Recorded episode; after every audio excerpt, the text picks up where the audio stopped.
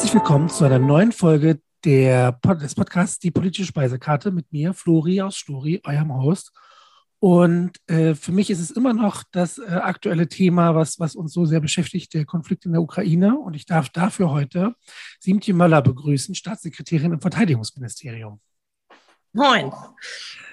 Schön, dass das klappt bei dem vollen Plan. Ähm, ich habe es jetzt schon angekündigt.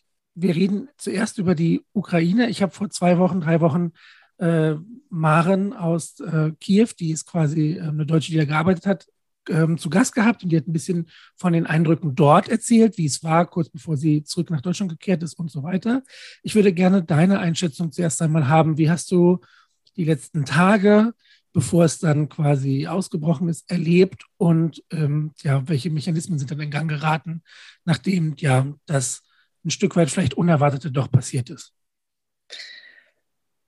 Ähm, unmittelbar bevor der Krieg vom Zaun gebrochen wurde durch Russland, war ich noch zusammen mit vielen anderen auf der Münchner Sicherheitskonferenz, die ja auch genau durch das, den möglichen Krieg tiefst geprägt war und dort ja ein Zusammenkommen äh, der insbesondere westlichen Welt, weil Russland ja auch die Teilnahme abgesagt hatte und dort eine Vergewisserung, dass man auch zusammensteht, ähm, wenn etwas passieren würde. Und dieser Eindruck, der damals bei mir entstanden ist, ich war vorher wirklich noch, so wie viele andere, ja auch von einer äh, innewohnenden Hoffnung und auch Glauben an die internationale Ordnung geprägt, dass dieser Krieg eben nicht durchgeführt würde. Ähm, dieser Eindruck ähm, oder diese Hoffnung wurde auch zuletzt tatsächlich auf der Münchner Sicherheitskonferenz dann auch zerschlagen, weil es sich wirklich sehr deutlich abzeichnete, dass Russland ja nicht nur das militärische Kräftedispositiv, so sagt man das, also einfach eine große Truppenpräsenz ja an den ukrainischen Grenzen zu Lande und zu Wasser aufgebaut hatte, sondern auch eben der Abbruch dann auch von diplomatischen Beziehungen, also auch das, die Negierung der Teilnahme an der Münchner Sicherheitskonferenz und damit ja auch zu sagen, ich will auch gar nicht mehr sprechen. Das musste, führte dann schon dazu, dass wir uns auch emotional darauf vorbereitet haben, was dann passieren würde. Und dann war es ja auch äh, leider wenige Tage später dann genau der Fall, dass Russland völkerrechtswidrig und sinn- und grundlos in die Ukraine einmarschiert ist und dort seitdem Verwüstung und Elend über die Bevölkerung bringt. Ähm, dann war jetzt in den letzten Tagen ja noch äh, die Verschärfung des Ganzen. Nicht nur, dass man sich fragen muss, ja, was tut Russland? Also was machen die da eigentlich? Die haben nichts verloren, sondern dann jetzt ja auch mit der Rückeroberung von Kiewer Vororten und des, ähm, des Gebiets um Kiew herum durch die Ukraine und dort dann das ähm, Auftauchen der, ähm, der Straftaten und der Kriegsverbrechen, die dort auch durch russische Streitkräfte begangen wurden, hat natürlich insbesondere auch die Tage hier jetzt in Berlin sehr geprägt und die Frage, wie kann man damit ähm, umgehen, wie muss man damit umgehen und was kann man eigentlich noch weiteres tun, um die Ukraine in ihrem Kampf der Selbstverteidigung gegen Russland weiter zu unterstützen. Das hat eine große Diskussion vom Zaun gebrochen, inwieweit Deutschland sich da überhaupt einmischen sollte. Und ähm, wir leisten ja jetzt humanitäre Hilfe, wir leisten ähm, militärische Hilfe, indem wir da auch Lieferungen vornehmen. Gleichzeitig hat sich dadurch auch eine Diskussion natürlich entwickelt. Ähm, das Thema Bundeswehr in Deutschland nehme ich immer auch als solches sehr unpopulär wahr. Also äh, ich habe selber gedient ein paar Jahre und habe das da persönlich gespürt, aber auch so ist die Bundeswehr ja nicht mit einem besonderen Stand ausge ähm, ausgezeichnet. Wie würdest du denn ähm, jetzt, wo du näher involviert bist, wahrnehmen, wie also ne, die Truppe, wie wird die, ist, ist von der Ausstattung und vielleicht auch Rückmeldungen, wie äh, das da selber gesehen wird, wenn wir so nah dran sind an der Bundeswehr? Wir haben ja jetzt 30 Jahre lang nach dem Ende des Kalten Krieges darauf gesetzt, dass wir Interessen ausgleichen über internationale Organisationen oder über internationales Recht. Dass man dazu darüber einen Gesprächskanal hat und dann sich da, darüber einigt. Und das führt natürlich auch dazu, dass dann Sicherheit nicht mehr so bedroht angesehen wird durch auch Bevölkerung und sich viele auch gefragt haben, was, warum braucht man das überhaupt noch und warum, warum tun die das, was sie tun und ist so alles Blödsinn und so. Und ich finde, die Wahrnehmung hat sich natürlich jetzt ähm, auch durch den Krieg in der Ukraine vollkommen verändert, weil, glaube ich, die Situation und die eigene, man nennt das äh, äh, Bedrohungsperzeption, sich verändert hat. Ich glaube, mittlerweile ist allen klar, dass es sinnvoll ist, sich wehren zu können, also sich auch verteidigen zu können und das auch auszustrahlen, damit dieser Fall, sich wehren zu müssen, niemals eintritt. Das ist ja das Prinzip von Abschreckung. Dass man sagt, wir wären in der Lage, wir wären nicht nur bereit, sondern auch willens, uns zu verteidigen. Und es wäre, ihr wäret nicht, ihr wärt nicht erfolgreich. Und genau das ist das Ziel. Und dementsprechend sehe ich da auch eine andere Herangehensweise dann jetzt an Bundeswehr innerhalb der Bevölkerung, die dann ja mit sehr großer Mehrheit auch das, die Auslobigung des Sondervermögens begrüßt hat. Das haben wir auch, das beobachten wir auch. Bundeskanzler Scholz hat ja seine äh, mittlerweile schon berühmte und historische Regierungserklärung zur Zeitenwende gehalten und darin ähm, 100 Milliarden Euro als ähm, zusätzliche ähm, Ausrüstungsmittel für die Bundeswehr zur Verfügung gestellt. Und das ist etwas, was, glaube ich, dann auch äh, die Zustimmung dazu macht deutlich, dass jetzt Menschen wahrnehmen, wir brauchen die Bundeswehr und wir brauchen sie auch gut ausgerüstet, weil es sein kann, dass ähm, man eben, wenn man nicht ähm, sich wehren kann, dass dann Putin Nägel mit Köpfen macht und einmarschiert. Und das ist etwas, was wir nicht wollen. Ähm, und das sehe ich sehr wohl und gleichzeitig eben auch, dass mir Soldatinnen und Soldaten berichten, dass sie zum Beispiel beim Bäcker vorgelassen wurden, wenn dann gesagt wird, ja, ihr, ihr habt jetzt ja bestimmt viel zu tun, geht du mal vor. Das ist auch etwas eben da in dem Verhältnis ähm, hoffentlich der Bevölkerung zur Bundeswehr sich verändert. Wir wissen ja, die Soldatinnen und Soldaten sind Menschen von nebenan. Sie sind Nachbarn, sie sind ganz normale Leute und sie dienen der Sicherheit unseres Landes. Und das ist schön, wenn die Bevölkerung das auch wieder anders wahrnimmt.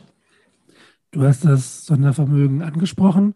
Kannst du genauere Aussagen machen, wo besonders investiert werden soll? In welche Bereiche geht es da um neue Posten, die geschaffen werden? Oder ist es tatsächlich die konkrete Ausrüstung, die angeschafft werden muss? Wie sieht es aus?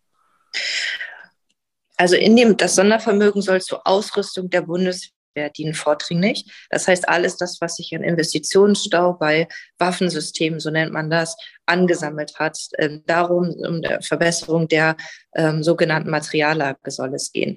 Es soll nicht dazu dienen, ähm, äh, auch wenn ich jedem Soldaten und jeder Soldatin und auch jedem Zivilbeschäftigten das gönne, wenn es äh, mehr Geld gibt am Ende des Monats. Aber es soll nicht dazu dienen, um ähm, Lohnerhöhungen durch, äh, finanzieren zu können oder auch Personal zu binden. Aber es soll vor allem dazu dienen, das, was die Bundeswehr braucht, um ihren Dienst erfüllen zu können, ähm, dass das dann zur Verfügung gestellt wird. Und äh, wir haben jetzt schon mal, ähm, im, äh, das ist gestern auch in der Entscheidung im Haushaltsausschuss gefallen, dass wir beispielsweise insbesondere auf die persönliche Ausrüstung und Ausstattung dort auch ein Augenmerk gelegt haben und dort gestern ähm, für äh, Mittel freigegeben wurden ähm, für 2,5 Milliarden Euro ungefähr dass wir persönliche Ausrüstung, also Westen, Rucksäcke, Bekleidung, alles das, was man als Soldatin oder Soldat braucht, dass das bereits angeschafft werden kann, um dann eben die Bundeswehr auch ähm, nicht nur mit Waffensystemen, sondern auch mit persönlicher Ausrüstung und Ausstattung ähm, äh, versorgen zu können. Siehst du eine verstärkte Verantwortung Deutschlands dann in der Zukunft, jetzt wo sich die Bedrohungslage doch noch mal ein Stück weit verändert hat, wenn wir über Einsätze in der Zukunft sprechen, über die aktuelle Situation hinaus? Was wir sehen und beobachten können, ist, dass die Entscheidung von, von Bundeskanzler Scholz und die, seine Regierungserklärung, dass wir auch das Zwei-Prozent-Ziel erfüllen wollen, dass wir eben auch ein Augenmerk auf die Streitkräfte legen und sie auskömmlich wieder ähm, mit Material versorgen wollen, dass das Signalwirkung auch sowohl in die NATO als auch in, nach Europa hatte und dort viele andere Länder jetzt auch nachziehen und sagen, wir, wir teilen die Haltung der Bundesrepublik und wollen ebenfalls unsere Streitkräfte besser ausrüsten. Das führt natürlich dazu, dass dann Europa und der europäische Teil der NATO insgesamt wehrhafter wird und sich auch hoffentlich in Zukunft noch enger koordiniert, sodass wir dazu kommen, uns selbst in Europa auch besser selbst verteidigen zu können, über den NATO-Schirm, aber eben dort dann auch ähm, als ähm, fest in der NATO verankerte Nation, auch als Bundesrepublik. Und das gefragt nach, werden wir mehr Verantwortung in Auslandseinsätzen oder sowas übernehmen? Wir übernehmen Verantwortung ähm, innerhalb der NATO ähm, in einsatzgleichen Verwendungen, wie zum Beispiel in Litauen oder auch in den Standing ähm, NATO Maritime Groups Ähm, da sind wir in allen vertreten mit vielen, ähm, mit vielen schwimmenden Einheiten. Also wir sind da beispielsweise wir zwei Schiffe von fünf, die insgesamt in der in der Nord- und Ostsee fahren, ähm, die, stellen, die stellt die Bundesrepublik. Also das heißt, wir übernehmen da schon einen Großteil der Verantwortung und sind auch weiterhin als an, sogenannte Anlehnnation, so nennt man das. Also wenn wir uns äh, dort einbringen, dann wissen alle, dass es verlässlich ist, dass wir dort auch bestens ausgebildete Leute hinbringen. Und dann kann man da guten Gewissens mitmachen, wenn die Deutschen da sind, in Anführungsstrichen. Und ähm, das wollen wir genauso weiterhin führen. Ob wir jetzt weitere Einsatzgebiete ausloben, das sehe ich im Moment noch nicht. Aber wir sind beispielsweise in Mali ja auch mit über 1000 Männern und Frauen vor Ort ähm, und auch weiterhin in Irak und Jordanien, weiterhin auch eben im Mittelmeer in den ähm, ähm, dort in den Missionen und Operationen oder eben auch in der Nord- und Ostsee unterwegs. Heißt also, wir sind schon sehr präsent und im Moment zeichnet sich kein weiteres Einsatzgebiet ab. Bevor ich zu dem einen Oberthema noch Entschuldigung, komme, äh, was du gerade angesprochen hast, nämlich die NATO, noch kurz auf die Ukraine zurück. Wie siehst du die Lage, was die Zukunft angeht? Glaubst du, dass das, also von dem, was du einschätzen kannst, zieht, wird sich der Krieg noch länger hinziehen? Wir sehen ja jetzt auch verstärkt, äh, ja, wirklich niederträchtige Taktiken, Anwendungen, die da passieren, wenn wir über uns über äh, die Krisengebiete dort unterhalten, wenn es um, um Massengräber an den Straßen geht und so weiter. Siehst du, dass sich das noch längerfristig hinzieht? Ist das Ziel weiterhin irgendwie eine diplomatische Lösung zu erreichen mit vielleicht Zugeständnissen? Wie ist da unsere Ausrichtung momentan für das, was in der Zukunft passieren soll in der Ukraine? Es ist ja klar, dass alles das, was an Verhandlungslösungen ähm, überhaupt an, äh, zur Disposition steht, allein nicht die Ukraine entscheidet, wie weit sie gehen möchte. Und dazu kann, können wir uns als Bundesregierung eigentlich gar nicht verhalten. Das heißt eigentlich, also dazu können wir uns nicht verhalten, weil das die souveräne Entscheidung eines souveränen Landes ist. Ähm, was man, also ich, was ich allerdings dazu vielleicht kurz kommentieren wollen würde, ist, dass es dazu bräuchte, also dass es ja zwei, mindestens zwei Vertragsparteien bräuchte, die bereit wären, eben auch zu einer Verhandlungslösung zu kommen. Und was wir bisher gesehen haben, ist, dass Putin immer auf Zeit spielt mit den Verhandlungen dass er immer blinkt, aber nie etwas macht und dann am Ende lügt und alles bricht, das, was äh, zugesagt wurde und dann auch noch behauptet, das, äh, das haben wir aber ganz anders verstanden und am Ende sind die anderen schuld, dass wir jetzt die, die, äh, die vertraglich zugesicherte Lösung brechen. Beispielsweise Budapester Memorandum, ähm, in dem, ähm, das ist 94 verabschiedet worden, dort wurde die Ukraine dann zugesagt, die ähm, Atomwaffen abzugeben, die sie hatte ähm, vor dem Hintergrund der extra nochmal zugesicherten territorialen Integrität, die auch von Russland extra nochmal zugesichert wurde. Das hätte, dem hätte es gar nicht bedurft, weil eigentlich in der UN-Charta alle Mitgliedstaaten in der Vereinten Nationen zusichern, dass sie die territoriale Integrität der anderen Mitgliedstaaten anerkennen. So, und Ukraine und Russland sind nun beide Mitgliedstaaten der, äh, der Vereinten Nationen und dementsprechend hätte es gar nicht eine weitere Unterstreichung des Ganzen bedurft. Aber es wurde nochmal dann im Budapester Memorandum hinterlegt. Und auch das hat Putin ja gebrochen. Also er hat in mehrfacher Hinsicht Völkerrecht gebrochen. Und ich glaube, dass man dem überhaupt nicht über den Weg trauen kann. Und das, was, ähm, was er ähm, dort, dass alles nur Taktik und Strategie ist, ähm, dass es überhaupt gar nicht aus seiner Sicht eine ähm, diplomatische oder Verhandlungslösung geben kann. Und wenn, dann wäre sie vermutlich nur ein Zwischenschritt auf dem Weg der, ähm, der, der Einnahme der ganzen Ukraine. Wir haben das Ziel ja gesehen. Das ging zunächst um Kiew und den Sturz des Regimes, um dann die Ukraine zurück in die russische Föderation zu bringen. Dieses äh, militärische Ziel wurde nicht erreicht. Jetzt äh, ziehen sie sich ja zurück und gruppieren um, ähm, dass sie ähm, dann die ostukrainischen Gebiete ähm, verfestigen können und von do dort dann vermutlich auch weitere Stellungen beziehen können. Und das führt natürlich dann dazu, dass man sich fragen muss, äh, mit welches Ziel verfolgt ihr denn dann langfristig? Und ich glaube, dass es aus einer, dass es, dass wir eine sehr langwierige und äh, lang anhaltende kriegerische Auseinandersetzung in der, zumindest in der Ostukraine geben wird und dass man sich auf alles vorbereiten muss, was Putin noch vorhaben könnte mit der Ukraine. Da finde ich es auch wichtig, nochmal auf diese Langfristigkeit aufmerksam zu machen, weil natürlich in einer äh, Gesellschaft, in der regelmäßig äh, tagespolitische Dinge sich verändern, dass wir uns bewusst sind, dass eben das, was unser Engagement und unser Einsatz da eben nicht in acht Wochen vorbei ist oder im Herbst, sondern dass es eben, wenn es um die äh, ja, Zusammenarbeit mit Flüchtlingen aus der Ukraine geht und eben auch Diplomatie, militärische Operationen, dass es da eben langfristige Involvierung von uns gibt und wir uns da auch dessen bewusst sein müssen. Also ich weiß, du weißt das, ich sage das auch nochmal für die Zuhörerinnen und Zuhörer. Ähm, jetzt ist mir ein Punkt noch ganz, ganz wichtig, nämlich äh, du hast angesprochen, wir sind vor allem, äh, was militärische Aktionen angeht, in der NATO involviert seit dem vorletzten oder seit dem letzten Präsidenten der USA habe ich großes Vertrauen in die USA als militärischen Bündnispartner verloren durch das, was äh, Donald Trump gesagt hat und wie er letztlich auch gehandelt hat. Das muss man so sehen. Da stellt sich für mich die Frage, wie viel Vertrauen können wir in eine langfristige NATO stecken oder ist es nicht tatsächlich, wie es manche auch verlangen, notwendiger, mehr europäische Außen- und Sicherheitspolitik zu vereinen und zu betreiben. Da würde ich gerne noch deine Position hören.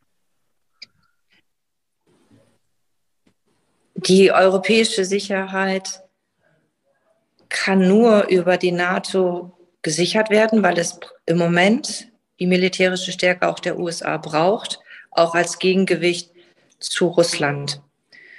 Allerdings ist es so, dass, dass ähm, ich glaube, es ist eine Woche her, dass auf der, dass die Euro, auf der Ebene der Europäischen Union der neue strategische Kompass verabschiedet wurde. Das hat auch die Bundesrepublik maßgeblich vorangetragen.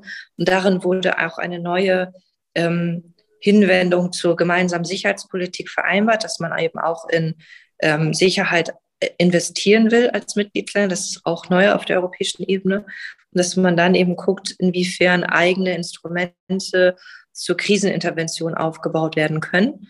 Ähm, das ist ähm, in Ergänzung zur NATO zu sehen. Und ja, es ist immer, es steht und fällt mit den politischen Akteuren. Das ist in einer Welt der Demokratie, an die wir ja alle fest glauben, ist das so. Und es ist an uns allen, die NATO beziehungsweise auch die Bündnisse, in denen wir uns bewegen, auch dort mit mit etwa äh, mit Werten und eben auch mit politischen Inhalt zu, zu füllen, dass man an etwas Gemeinsames glaubt. Und es ist am Ende ist das nicht unbedingt zielbar, aber es, wir haben gemerkt, dass das das Rückgrat von der NATO ist, wenn einer daran rüttelt und sagt, es ist vielleicht gar nicht mehr so wichtig, dass dann das Bündnis insgesamt gestärkt, äh, geschwächt wird, obwohl eigentlich von den Finanzzusagen und so weiter gar nichts gemacht wird. Also die Hard Facts hatten sich nicht verändert nur die Soft Facts. Und allein das hat dazu geführt, dass ähm, die ähm, im Auftreten die NATO geschwächt schien. Das ist zum Glück zu Ende, seit Joe Biden ähm, gewählt ist. Und gleichzeitig muss man ja auch sagen, dass Putin sich nicht nur was die ukrainische ähm, Durchhaltefähigkeit angeht, verschätzt hat und Widerstandsfähigkeit, sondern auch was die Reaktionsfähigkeit und die Einigkeit des Westens angeht. Denn das Ziel, ähm, die Europäische Union, die Europäer und auch die NATO ähm, handlungsunfähig zu machen. Das hatte er ja auch durch das, was er dort ähm, militärisch durchführt. Und das ist ihm auch nicht gelungen, sondern das Gegenteil ist der Fall. Europa und auch die NATO steht geschlossener denn je und wird auch weiterhin noch geschlossener sein, bis hin dazu, dass es andere Länder gibt, ähm, die jetzt äh, erwägen, in die NATO tatsächlich bei, der NATO tatsächlich beizutreten. Alles das ähm, äh, führt mich zu dem Gedanken, dass wir eben nicht immer nur von einem Wertebündnis oder von, sagen wir, wir sind ja alle Partner reden, sondern dass es tatsächlich ein Wert an sich ist, dass man, das braucht man nicht abtun, sondern es ist ein Wert an sich, ähm, für sich klar zu haben, dass wir gemeinsam für bestimmte Dinge wie Menschenrechte, Demokratie, ähm, Freiheiten äh, und auch eine gewisse Liberalität stehen. Alles das äh, macht unsere Art zu leben aus. Und es ist am Ende auch das, was Putin angreift. Es geht dann gar nicht um die Ukraine, sondern er wollte viel mehr erreichen. Das ist ihm zum Glück nicht gelungen. Und es ist richtig, dann auch diese Werte klar zu propagieren und zu dafür zu stehen, dass wir einen anderen Entwurf von äh, gemeinsamem Zusammenleben haben als er.